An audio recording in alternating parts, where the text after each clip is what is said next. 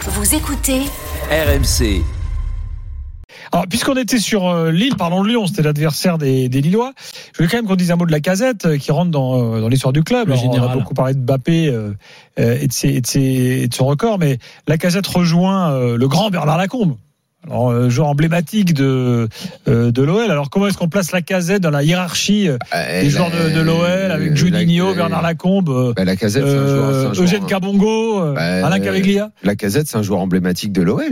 C'est, il Hmm. tombe peut-être à des périodes, à une période qui vont moins rester dans les annales que celles que tu as évoquées, parce que Juninho, c'est les grandes années lyonnaises. La Combe, ça rappelle, euh, bon, les années 80, enfin, 70, 80, euh, et un peu le, le- un côté un peu pionnier. Et puis surtout, il a eu une carrière de dirigeant derrière qui correspond à une autre très belle période de l'OL. Donc, il semble venir derrière ces joueurs-là. Mais, euh, formé au club, euh, euh, recordman de buts, euh, toujours un état d'esprit irréprochable pour le club, toujours un amour du maillot démontré. La casette, je suis désolé, ça reste, c'est un joueur emblématique de, de l'OL. Pour parler de la période et de sa saison, au moment où ça allait un peu mieux, Le recordman à Lyon, c'est Fleury Dinalo. Il a, il a quand même 73 buts à marquer pour le rejoindre, ça va être compliqué. Oui, enfin oui, euh, Oui, le nombre qui met 73 par buts, euh, euh, encore deux ans, ouais, non, il faudrait pas. Ah, un peu plus quand même. 73 buts en deux. Trois saisons à 25 buts, ça semble improbable quand même. Enfin bon, moi, c'est déjà beau. Mbappé, il le fait, non?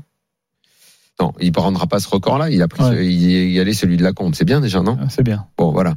Euh, Lyon allait un petit peu mieux. euh, vous vous souvenez, c'est quoi le match où on dit euh, la casette se blesse et Lyon gagne le match et, et ils vont mieux? Je me souviens plus de ce match-là. Et on dit ce soir-là, ça tombe au pire moment. Cette blessure de la casette, je me souviens très bien de l'after de ce soir-là. Je sais plus avec qui on est et je dis, peut-être ça doit être un dimanche, il y a Stéphane et avec nous et je dis c'est le pire moment. Hmm.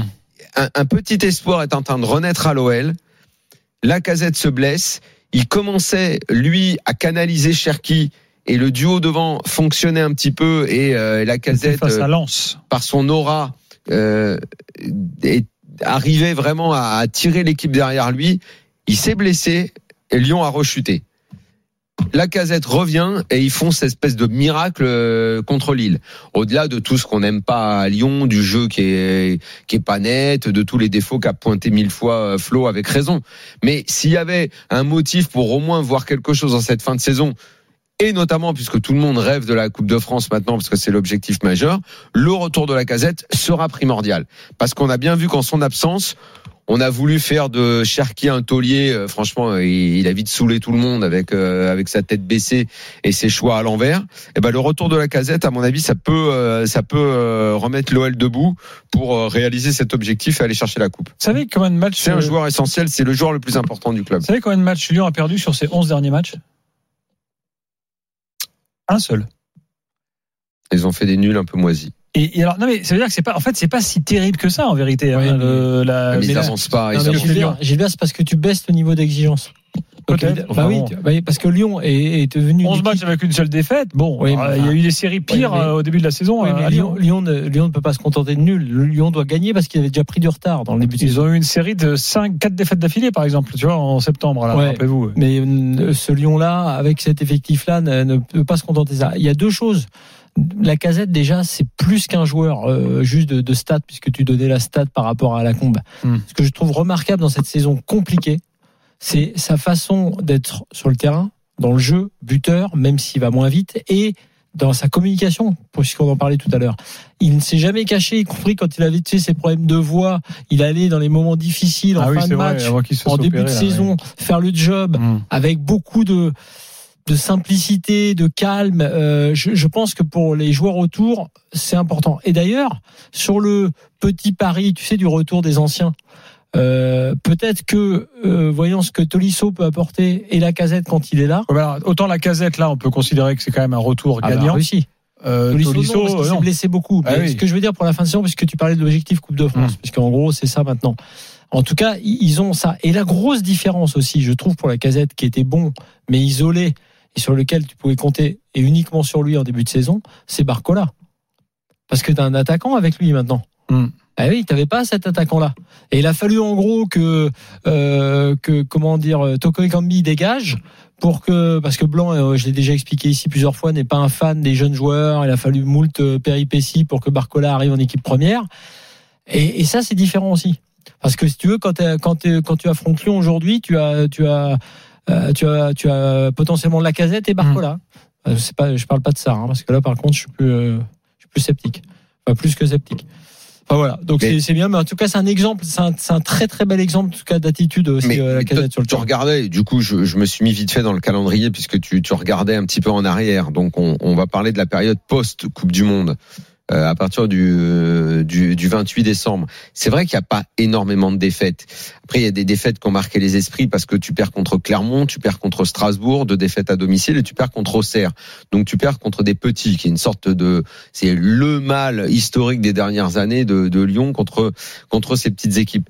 Mais sauf qu'à côté de ça, t'as pas non plus des, des, des, des, grosses prestations et des grosses victoires. T'as aussi beaucoup de matchs nuls. Euh, match contre Lille que t'as rencontré et en coupe où t'es largement dominé et tu t'en sors bien et celui de championnat où tu t'en sors encore bien. C'est-à-dire dans le jeu, t'as jamais donné le sentiment euh, que Oui, t'as proposer quelque marquant, chose et que c'est ça, voilà.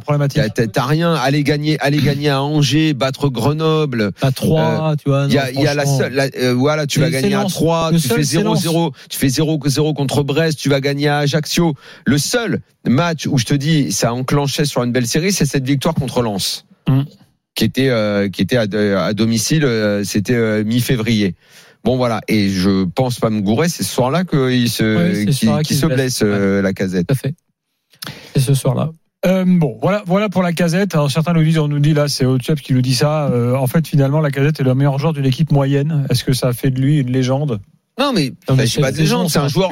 Est-ce que c'est emblématique? Oui, c'est le meilleur joueur d'une équipe qui est moyenne, c'est vrai. Il n'aura pas été dans la sa, sa- période. euh, Enfin, à Lyon, il n'aura pas été dans la meilleure période de l'OL. D'ailleurs, sa première période avant Arsenal était mieux que ce- celle-là, d'ailleurs. Ah bah il a marqué. Là, je regarde ses stats. euh, saison de 2014 à 2017, c'est euh, plus de 20 buts par saison. Oui, enfin, un- déjà, c'est un joueur qui marque tout le temps.